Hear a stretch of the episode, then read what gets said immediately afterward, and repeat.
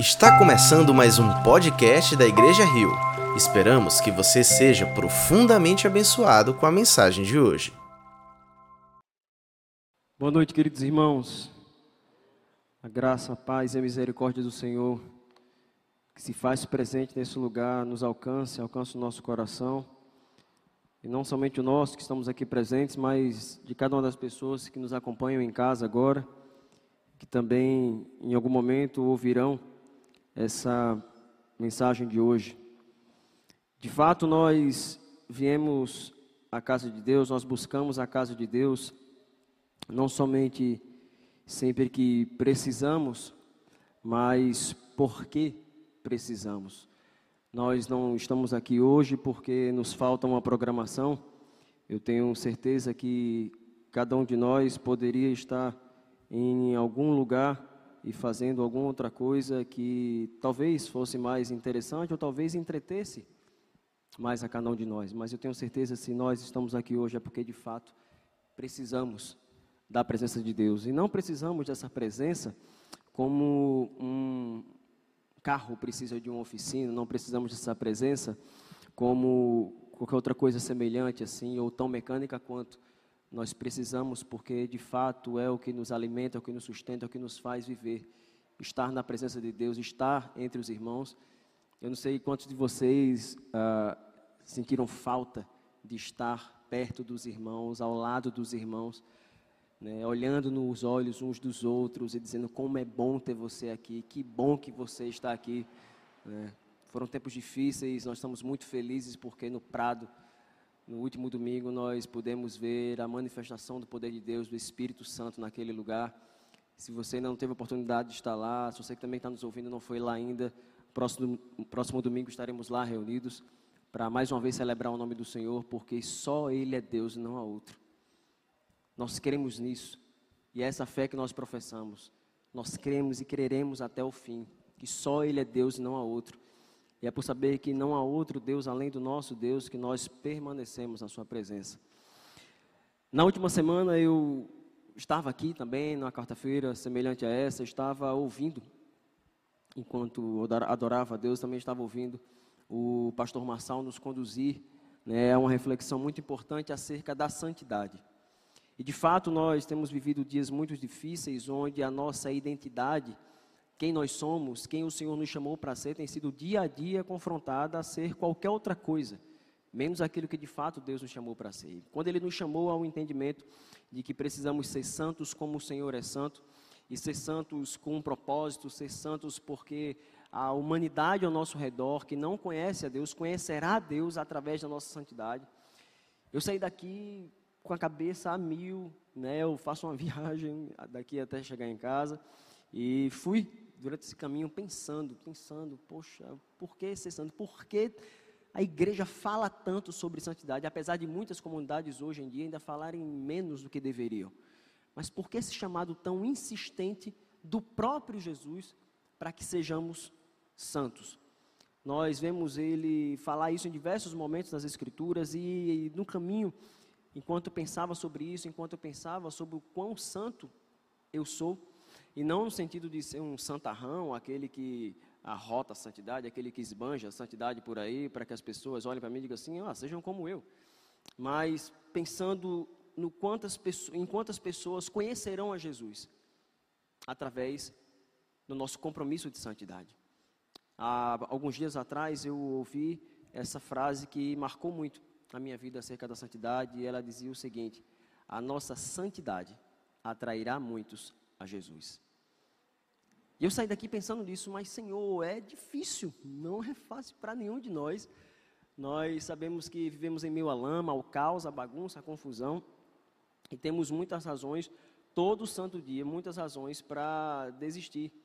Nós temos muitas confusões, ouvimos muitas coisas, nós estamos num momento de turbilhão de informações, onde somos bombardeados todos os dias, do amanhecer ao anoitecer, do acordar ao dormir, com inúmeras novidades, com novas siglas que aparecem, com novos impostos a pagar, com novos termos que definem coisas que já tinham uma definição, mas agora parece que não faz mais sentido aquela e precisa de uma nova. E diante disso tudo, eu pensei, Senhor, o que eu preciso fazer, o que eu devo fazer para ser mais santo, mais parecido com o Senhor? E nesse caminho, que não foi tão longo quanto a produção e a reflexão de todo esse pensamento, o Senhor falava algo no meu coração e é sobre esse algo que eu queria conversar com vocês hoje. E essa frase ecoava no meu coração: Sem mim nada podeis fazer. Sem mim nada podeis fazer. Sem mim nada podeis fazer. E me vinha a lembrança, a memória, toda a obra magnífica, assustadora e esplendorosa da criação de Deus. E eu olhava para cada uma dessas coisas que me vinham à mente e dizia: de fato, sem Ele eu nada posso fazer. Eu me recordava de Jó, que no auge da, do exercício da sua paciência, eu prefiro chamar assim, muitos, ah, eu preciso da paciência de Jó, não, mas eu diria que Jó estava exercitando a sua paciência em alguns momentos, em alguns muitos momentos, ela quase lhe faltou. Poderia até dizer que muitos ela lhe faltou sim. Mas olhava para Jó e quando Jó ali no auge, no ápice, o Senhor perguntou para ele: Senhor, Jó, onde você estava? Quando eu separei as terras das águas. Onde você estava quando eu separei a luz das trevas? E eu olhei e percebi, de fato, sem Ele eu nada posso fazer. E eu queria que você abrisse a, a sua palavra nessa noite, no, a sua Bíblia nessa noite, no livro de João, no Evangelho de Jesus Cristo, segundo João, no capítulo 15. Nós vamos ler dos versos 1 ao verso 8. Esse texto é muito direto, fala muito direto ao nosso coração, mas de fato tem muitas riquezas que muitas vezes nos passam despercebidos nesse texto. O ser humano ele vive muitos dilemas na, na sua vida, na sua caminhada, na sua mente, ele briga com, com muitas coisas, mas eu acho que de todos esses dilemas, um dos maiores é o dilema do propósito de vida. Né? Especialmente quando você já chega a um determinado momento da sua vida, quando você meio que cumpriu tudo aquilo que foi lhe dado para cumprir, né? acordou às sete, dormiu às dez, escovou os dentes, tomou banho três vezes ao dia e fez aquela regrinha toda certinha, você olha assim, tá, e agora? O que é que eu faço? Eu já ouvi de inúmeras pessoas que entraram na faculdade para obedecer os pais, quando terminaram, pegaram um canudo, entregaram na mão dos pais e disseram: Agora eu vou viver o que Deus me deu para viver. Agora eu vou fazer o que de fato eu quero e gosto de fazer e saíram ao mundo e foram viver a sua história. E muitas delas se frustraram porque descobriram que não é bem sobre a sua história, não é bem sobre si. E quando nós nos deparamos com essas pessoas, a gente não precisa apertar muito. Numa conversa franca, nós descobrimos que as maiores perguntas e dúvidas que essas pessoas carregam no coração é: para que foi que eu vim ao mundo então? O que é que eu faço da minha vida? Para onde eu vou? Com quem eu devo andar?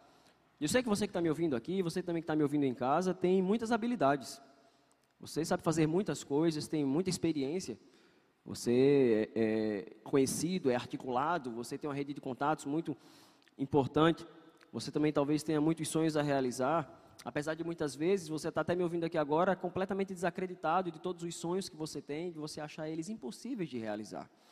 Mas eu queria dizer a você que há um sonho reservado em Deus para que eu e você vivamos. E não é sobre correr atrás do vento, é sobre ir na direção do centro da vontade de Deus. Eu queria ir ao texto com você.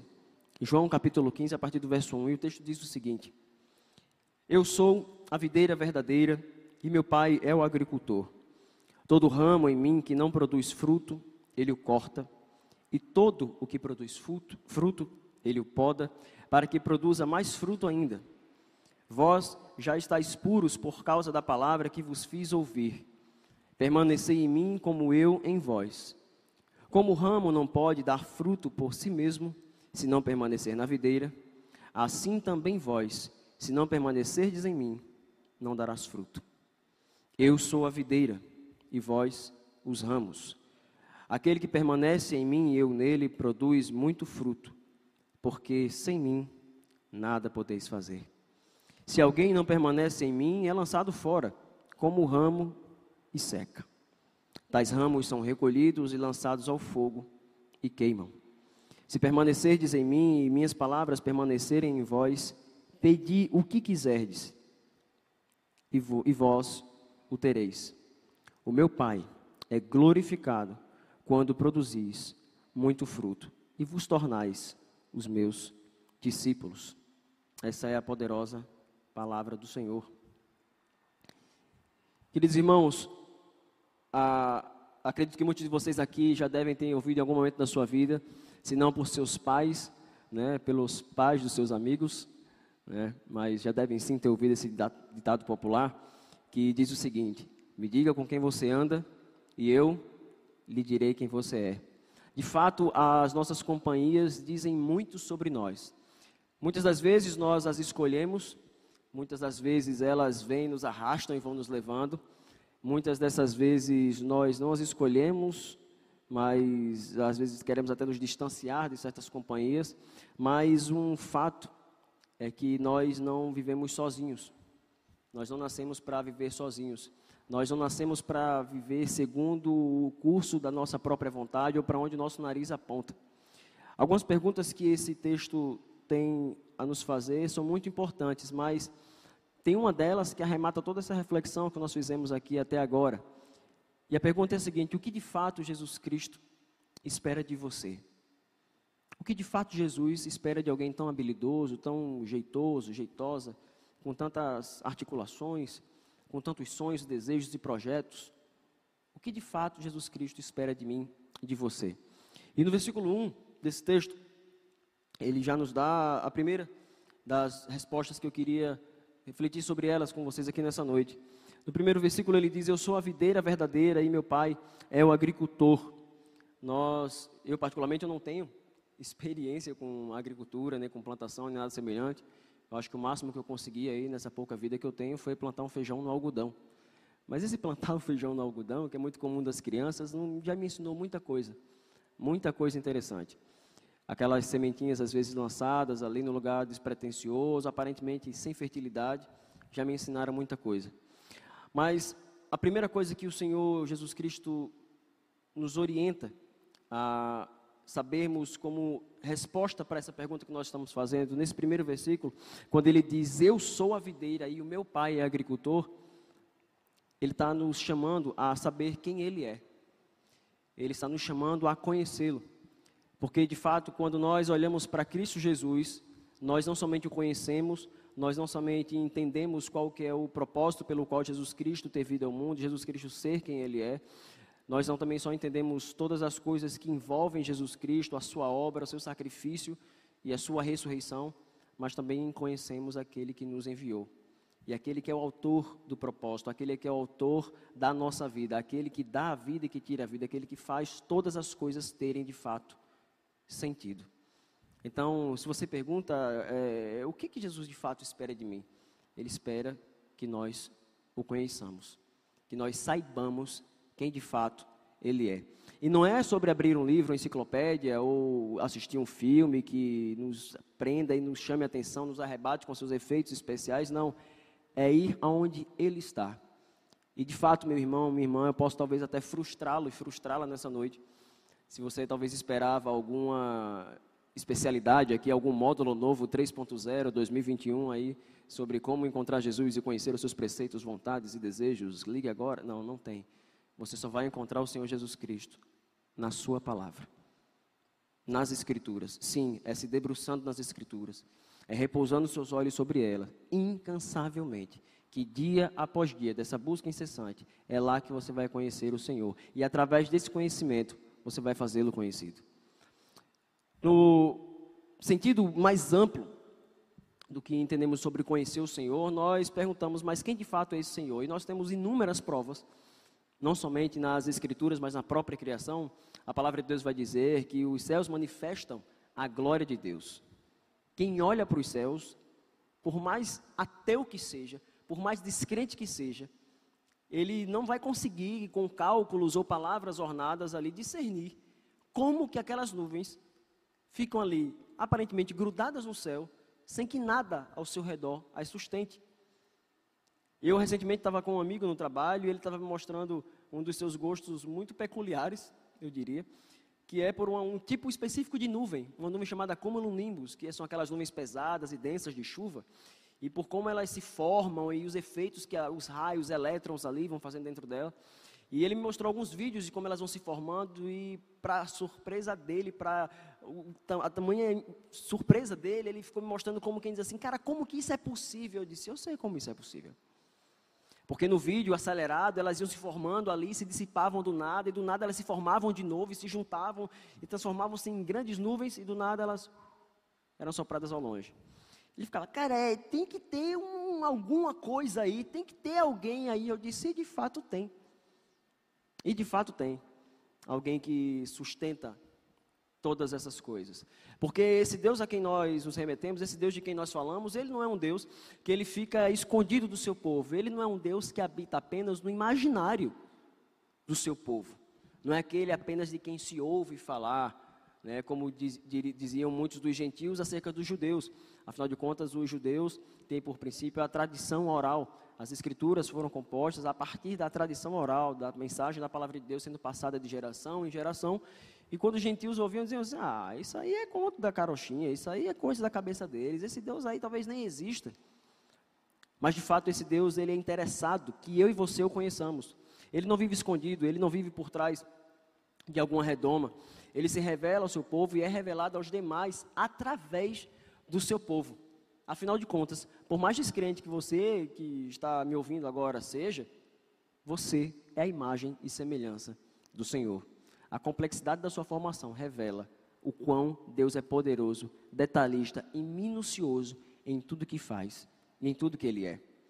Nós vamos ao versículo 2, que diz o seguinte: Todo ramo que em mim não produz fruto, Ele, o Pai, o corta, e todo o que produz fruto, ele o poda. Então a primeira coisa que o Senhor deseja de nós é que nós saibamos quem Ele é. E uma vez sabendo quem Ele é, Ele deseja que nós frutifiquemos, que nós produzamos frutos. Nenhuma árvore, absolutamente nenhuma árvore de nenhuma espécie, seja ela de decoração, seja ela frutífera, nenhuma árvore, ela produz frutos sem preparo. Eu queria dizer essa palavra para você que está me ouvindo agora e que fica aí elocubrando em meio a pensamentos e choros e lágrimas e ansiedades e procrastinações, dizendo assim: eu, de fato, se teve alguém que Deus escolheu para não ser habilidoso na hora de comunicar o evangelho, esse alguém sou eu, meu irmão e minha irmã, de fato. Não alimente esse sentimento. Eu quero que animar o seu coração, porque nenhuma árvore, nenhuma árvore, ela frutifica sem um preparo da terra. Ela precisa ser preparada, ela precisa ser arada, ela precisa ser adubada, ela precisa receber água, e uma vez a semente plantada, essa árvore vai crescendo, se desenvolvendo, precisa receber sol. Então há um preparo do homem e um cuidado de Deus em todos aqueles a quem Deus chama para frutificar. Não há ninguém tão distante de Deus que não possa receber a sua luz. E de fato, não há nenhuma dessas árvores que, uma vez plantadas, cultivadas, cevadas, ela não produza fruto. Porém, Contudo, todavia, toda árvore ela produz seu fruto no tempo determinado. Não adianta.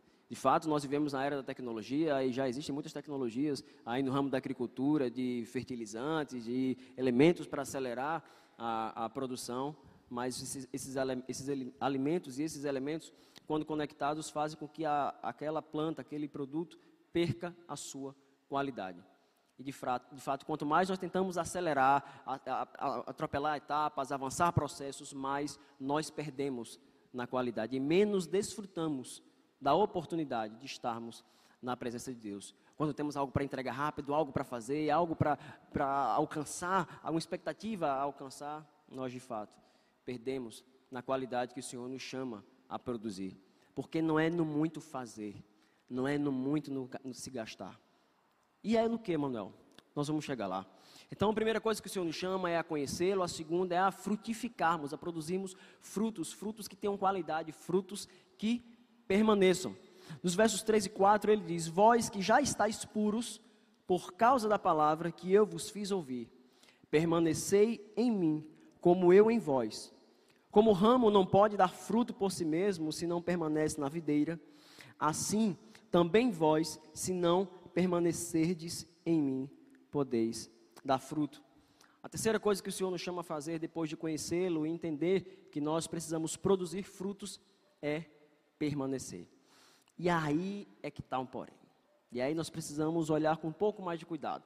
Porque a gente conhece a Deus, temos aquela experiência calorosa, transformadora, que a gente vai contar para alguém com aquele gás todo para querer testemunhar, e às vezes nem sabe as palavras que usar, e vem a primeira frustração, e vem o primeiro tropeço, e vem a primeira expectativa desastrosa, desastrosamente frustrada, vem a decepção, vem aquela palavra que você não esperava ouvir, muito menos daquela pessoa, e o fogo se esfria, a vontade já passa, o calor foi levado para longe, você deseja agora ambientes mais refrigerados, tranquilos, porque de fato aquilo tudo ali não era para você mesmo.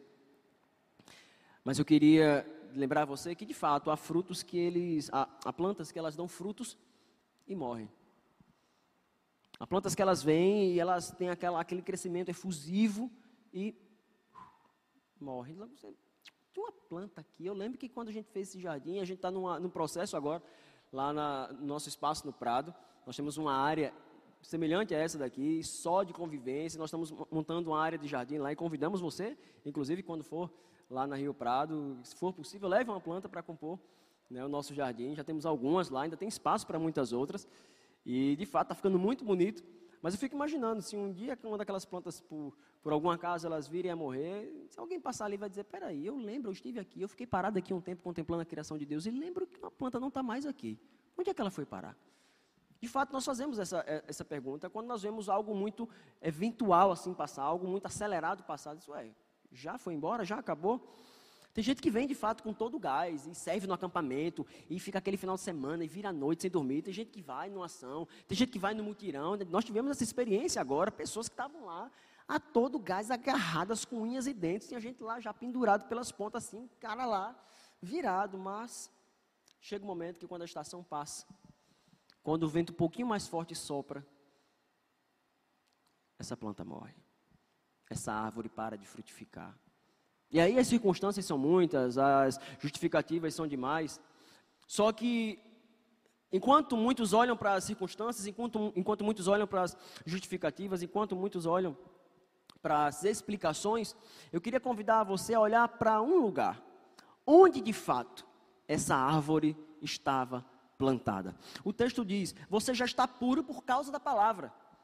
Ou seja, não é por, por, por, por, pelo seu muito pecado. Você foi purificado pela palavra. A palavra de Deus habita em vós. E vocês já venceram o maligno. A palavra está em você. Então não é por falta da palavra, por falta da pregação, por falta do abraço do pastor, porque ele passou e não deu a paz do Senhor a você.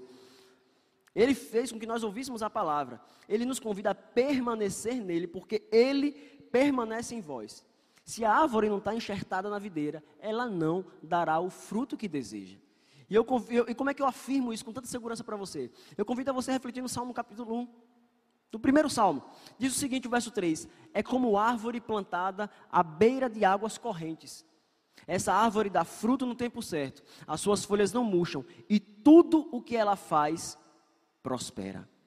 Plantada junto ao rio, onde o rio corre, onde a água é cristalina, onde cada vez mais que o rio passa, aquele leito é aprofundado em lugares mais firmes, onde a água fresca bate. Mas de fato, há muitas pessoas que acham que não conta, batem no peito, não, eu consigo, eu dou conta. Rapaz, está pensando o quê? Eu já tenho aí mais de 10 anos na igreja, eu sei bem como é que a coisa funciona. Apocalipse capítulo 22 diz que há um rio, e é o rio da vida, que corre no centro da cidade. O verso 1 diz assim: Então o anjo me mostrou o rio da água da vida, que, claro como um cristal, fluía do trono de Deus e do cordeiro, no meio da rua principal da cidade. E de cada lado do rio, o que é que estava? A árvore da vida. E pasmem, a árvore da, da vida frutifica 12 vezes por ano, uma por mês. Dá fruto no tempo determinado. Tem gente que depois de toda essa efusão, depois de toda essa correria, depois de todo esse agito, quando as coisas se abrandam e ela é convidada a permanecer, a dar um passo diante do, do terreno árido, ela diz, hum, acho que não, tô, é porque estou sem condição, estou cansada ainda da última obra, eu não sei se eu estou com esse fôlego todo não. E aí eu vou ficar um tempinho por aqui, mas está tranquilo, estou bem, eu vou ficar aqui, o vento vem, sopra e leva. Porque acha que o feijão com arroz ali dá conta, de fato, irmão, não dá conta. O Senhor nos chama a permanecer, a persistir, a insistir, a bater na porta. Eu antes de vir para cá, eu estava ouvindo um louvor que me lembrava, durante a ministração do louvor, o ministro do louvor lembrava a passagem de Jacó, quando fugia do seu irmão. E no meio do deserto ele repousa a cabeça para dormir, e quando repousa a cabeça para dormir, ele vê a glória de Deus. e vê anjos subindo e descendo do céu, e aquela glória manifesta ali, ele sem saber como responder e como interagir aquilo ali, mas de uma coisa ele sabia. De uma coisa ele sabia, que ele precisava da bênção do Senhor para permanecer. E tem uma canção que é muito conhecida de nós, que ela diz o quê? Preciso de uma bênção e não vou desistir, sem ela eu não vou sair daqui, só saio quando o Senhor me mandar. Mas aqui de fato eu não estou vindo para esse lugar aqui para falar a você apenas as bênçãos do Senhor, daquilo que o Senhor pode nos dar. Eu estou falando para você aqui nessa noite sobre o lugar que você deve permanecer, o lugar que por mais que o vento bata, por mais que alguém pegue na base da árvore sacuda, sacuda, sacuda, você não sairá porque você está agarrado à videira verdadeira. Você está sendo alimentado pela seiva que vem dessa árvore e não há nada nesse mundo que possa tirar você desse lugar. Então o Senhor nos chama a ser obstinados, porque de nada, de nada enxertados na videira, nós teremos falta. Quem aqui nunca ouviu aquela frase assim? Ela não tem constância, ela não termina nada que, inicia, que, que ela começa, nada que ela inicia. Ela é alguém de fato com quem a gente não pode contar. Eu não sei você, mas eu de fato não quero ser essa pessoa que será contada como aqueles que têm fôlego para começar, mas não têm gás para concluir. No versículo 5, o Senhor diz: Eu sou a videira e vocês são os ramos. Aquele que permanece em mim e eu nele produz muito fruto, porque sem mim nada podeis fazer. E depois de conhecê-lo, depois de entendermos que precisamos frutificar, depois de sermos chamados e uma vez que o fruto já se deu, alguém já consumiu desse fruto, o outono veio e as folhas aparentemente secaram, mas ele nos chama a permanecer. O que é que ele quer dizer para nós quando ele diz que, que ele é a videira e reafirma que nós somos os ramos e nos convida a mais uma vez permanecer dele apesar das estações? Ele está nos chamando, esperando de nós que nós dependamos dele. Talvez você até já tenha consciência de que precisa permanecer, mas o quão difícil é depender. O quão difícil é olhar para os lados e não ver a provisão chegar. O quão difícil é você bater, bater, bater e parece que o máximo que você escuta vindo do outro lado, da parte de Deus, é uma porta batendo na sua direção e um ferrolho trancado, como disse C.S. Lewis no auge da sua dor, num de seus escritos, meditando sobre o luto. Como depender do Senhor quando Ele aparentemente não nos ouve? Como depender do Senhor quando Ele aparentemente não vê o que nós fazemos? De fato, nós somos tentados a pensar que quando nós começamos a produzir muitos frutos, nós nos tornamos muito bons naquilo que nós fazemos, e a gente vai fazendo, e a coisa vai funcionando, e a gente vai ficando mais habilidoso, e rapaz, eu sou muito bom nisso. Quem foi que disse? Jesus deve estar mal orgulhoso de mim, porque acho que agora nem precisa mais de mim, eu nem preciso mais dele, já estou mostrando trabalho, porque eu já aprendi, já sei fazer, já sei como que é o movimento. E de fato, nós somos tentados à arrogância. E a arrogância nos afasta de Deus. Eu queria dizer para você algo muito especial nessa noite. Não deixe para depender de Deus quando você perceber que Deus é tudo que lhe resta. Dependa de Deus hoje e agora, sabendo que Jesus é tudo o que lhe basta. Eu sei que é difícil, eu sei que as situações são complicadas e os contextos. E, irmão, você de fato está me falando isso, mas é porque você não conhece. Irmã, irmão, acredite. Não há nada que você possa me contar no momento a sós e, e confidencial que eu vá me, me escandalizar.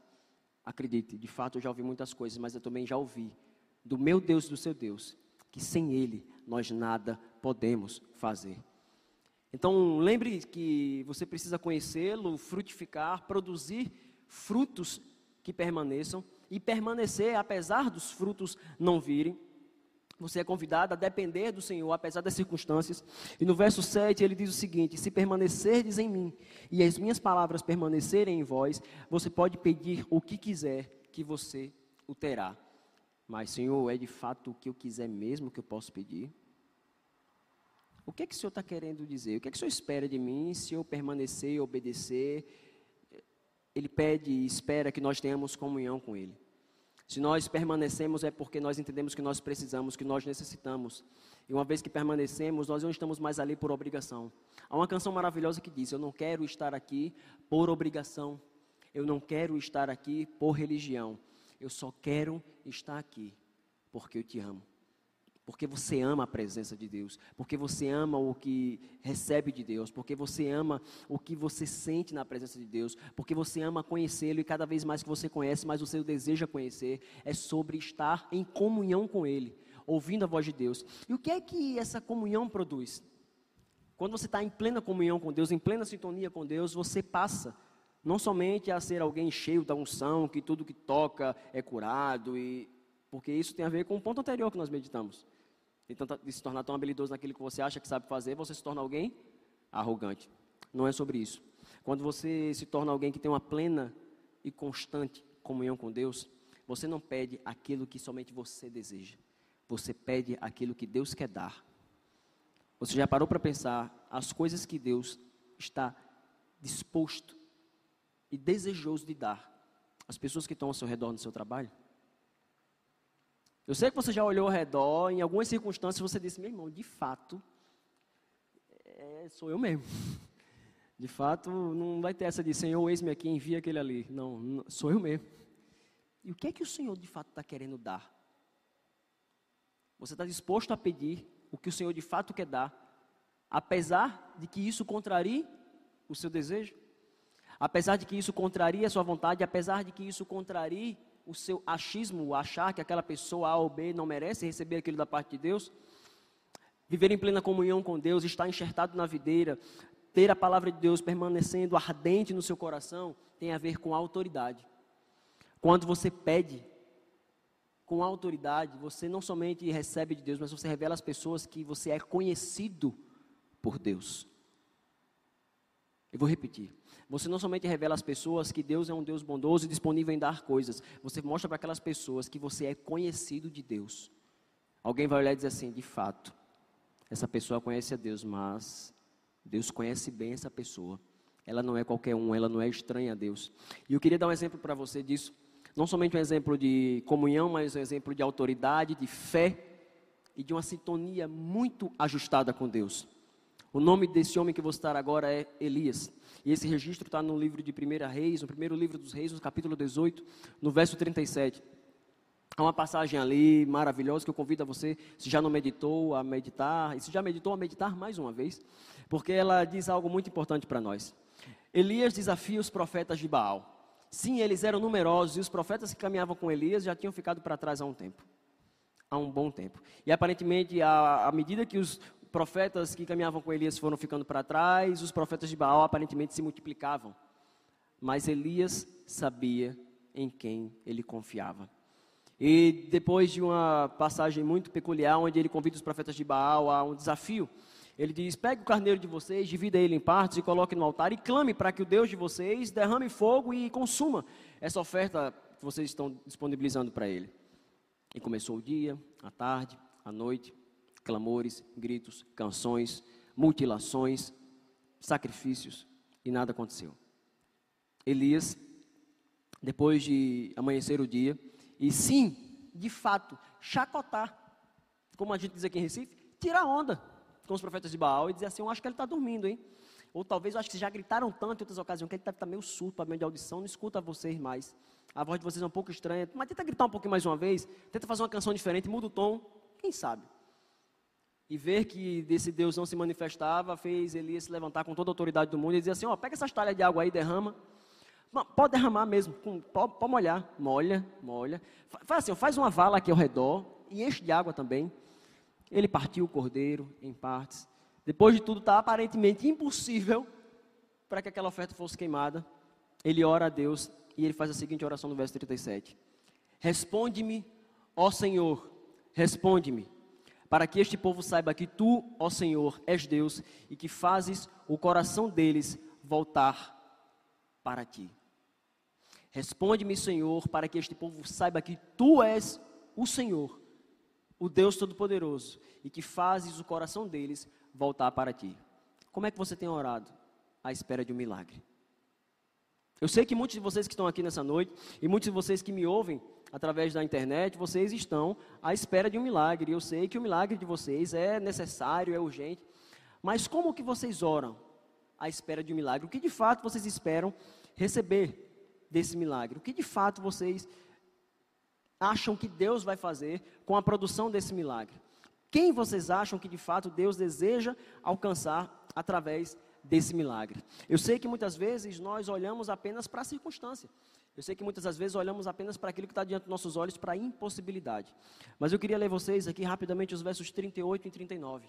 A consequência dessa oração. A consequência da oração que Elias fez, desejando que aqueles homens, aqueles profetas e profetisas, tivessem o seu coração voltado para Deus. Irmão e irmã, não é sobre a cura da doença. Não é sobre a porta do emprego. Não é sobre aquele irmão que está atrapalhando o seu caminho. É sobre o Deus que ele conhecerá através da manifestação do seu milagre, porque é isso que Jesus Cristo espera de mim e de você. Então o fogo do Senhor caiu e queimou completamente o holocausto, a lenha, as pedras, o chão e também secou completamente a água daquela vala. Quando o povo viu isso, todos caíram prostrados e gritaram: O Senhor é Deus. Só o Senhor é Deus. Por fim, no verso 8, ele diz: O meu Pai é glorificado quando produzis fruto. O meu Pai é glorificado quando produzis muito fruto. E vós vos tornais meus discípulos. Por fim, o que é que o Senhor espera de nós depois que nós o conhecemos? Nós entendemos que precisamos frutificar, nós devemos permanecer nele e depender dele. Depois que nós entendemos que precisamos manter uma comunhão constante com ele para que cada vez que o conhecemos, nós façamos o necessário para que ele seja conhecido.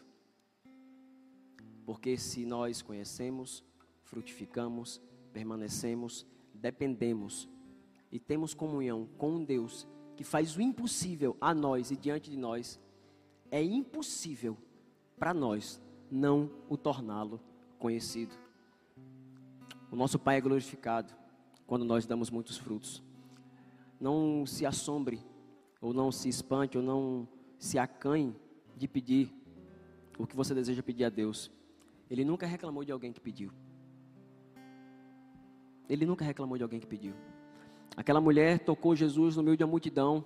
Ele sentiu sair virtude e poder de si. E ao gritar, quem me tocou? Ele procurou aquela mulher na multidão. E ela disse, fui eu. E ele se inclinou para a necessidade daquela mulher.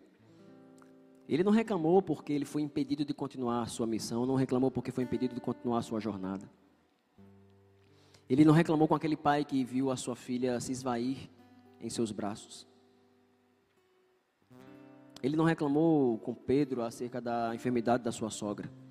Jesus nunca reclamou de alguém que pediu a ele. Por isso eu desejo que você saia daqui hoje pedindo, crendo, tendo cada vez mais fé e sabendo que o que Jesus Cristo espera de você é que você seja seu discípulo o faça conhecido. E tudo o que você fizer, você faça para que Ele seja conhecido, para que Ele seja glorificado. Porque de fato não há nada, absolutamente nada nesse mundo que possa nos separar do amor de Deus em Cristo Jesus. Está em nosso Senhor. Amém, meu querido irmão, minha querida irmã. Eu queria convidar você a ficar de pé nesse momento para nós termos um tempo de oração, agradecendo a Deus pela sua palavra, pela porção da Sua palavra, mas, sobretudo, agradecendo a Deus porque, mais uma vez, Ele nos chama a nos alimentarmos da videira, a nos alimentarmos da seiva da videira, a permanecermos apesar da ventania. Eu tenho um amigo, um irmão, um pastor, que ele diz que esses últimos dias Jesus está balançando a árvore. Jesus está balançando cada vez mais a árvore. E eu acredito nisso. E de fato, o Senhor nos chama a permanecer. Porque não importa o vento, a circunstância, importa onde nós estamos. Queria convidar você a fechar seus olhos, curvar sua cabeça. Qual seja o desejo do seu coração nessa hora, diante da palavra do Senhor que foi proclamada nesse lugar. Faça a sua oração. A oração que pela qual o seu coração chora, sangra quando você se vê diante do Senhor, diante da oportunidade de proclamar a mensagem do Evangelho, e muitas vezes lhe faltam as palavras, muitas vezes as circunstâncias parecem não serem favoráveis, muitas vezes você está em condições que você julga indignas. Santo Eterno Deus, Pai de toda glória, eu oro e te peço, Senhor, nessa hora eu oro e te clamo, Pai de amor, Deus de bondade, para que os teus filhos e filhas, que são conhecidos do Senhor, nos quais a tua palavra está, eles possam, nessa noite, agarrar-se à videira, agarrar-se ao Senhor, conectar-se ao Senhor. Em nome de Cristo Jesus, eu oro para que a seiva do Senhor os alimente, os sustente, os renove, os fortaleça em nome de Cristo Jesus. Eu oro, Senhor, pelas famílias para que a videira que alimenta pais também alimente os filhos e venha alimentar as gerações vindouras, os filhos dos seus filhos. Eu oro em nome de Cristo Jesus, Senhor, pelos corações que estão afligidos por se acharem indignos, por se acharem, Senhor, ah, des desferramentalizados, sem habilidade suficiente. Senhor, eu oro para que o Senhor capacite cada um dos teus filhos, Senhor, a quem o Senhor chamou. Porque de fato, Senhor, é esse o lugar onde nós devemos permanecer. É plantado, Senhor, no, na beira do rio, onde o teu rio passa. Porque eu sei que onde o rio da tua palavra passar, onde as tuas palavras, Senhor, passarem, sim, ali nós seremos alimentados, ali a vida brotará, Senhor. Em nome de Cristo Jesus eu oro, Senhor, para que uma vez que o teu rio passa, que o leito do, do rio se afunda, nossas raízes também se aprofundem, busquem, Senhor, cada vez mais o lugar mais profundo dos lençóis das águas, Senhor Deus, para que sim possamos nos alimentar, cada vez mais permanecermos firmes no Senhor.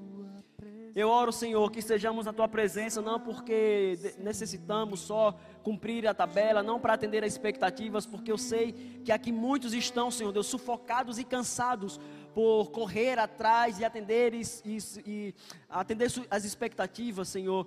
Eu oro para que em nome de Cristo Jesus, o Senhor, o Senhor, sustente os teus filhos no centro da tua vontade. Eu oro, Senhor, para um lugar mais profundo. Eu oro, Senhor Deus, para uma seiva mais forte. Eu oro para que em nome de Cristo Jesus os corações, Senhor Deus, que choram nessa noite, Senhor, sejam consolados pelo Senhor, sejam renovados pelo Senhor, que o bálsamo da tua seiva, Senhor, possa transformar todo choro em riso. Que os ventos que sopram ao nosso redor não levem as nossas folhas, Senhor, ou até possam levar as folhas, possam até às vezes quebrar os galhos, mas não nos arranquem da tua presença. Porque nada, Senhor, nada nesse mundo pode nos separar do teu amor, da tua presença, da tua vontade, da tua voz. Em nome de Cristo Jesus, permanece conosco, Senhor. Permanece perto de nós, nós precisamos do Senhor. Pai, que a graça do nosso Senhor e Salvador Jesus Cristo, o amor de Deus, o nosso eterno, bondoso e glorioso Pai, que as consolações, o poder e o amor do Espírito Santo seja repousado sobre nós e sobre todo o povo de Deus que está conectado conosco também através da internet. Em nome de Cristo Jesus. Amém. Eu agradeço a você que esteve conosco até agora nessa transmissão. Que você tenha um restante de semana na gloriosa paz do Senhor. Em nome de Cristo Jesus. Você que está aqui nessa noite, se você tem o desejo, tem alguma razão pela qual você queria que nós orássemos não somente por você, mas com você. Não somente eu, mas nosso irmão, nosso pastor Rafael vai estar, vamos estar aqui à frente, à sua espera, se esse for o seu desejo. Nós não queremos que você carregue sozinho esse fardo. Mas se está tudo em paz, seu coração gosta de paz, de leveza na alma, eu queria desejar que você tenha uma noite de paz, uma semana vitoriosa na presença do Senhor Jesus. Amém? Deus abençoe. Se você foi abençoado por essa mensagem, compartilhe com alguém, para que de pessoa em pessoa alcancemos a cidade inteira.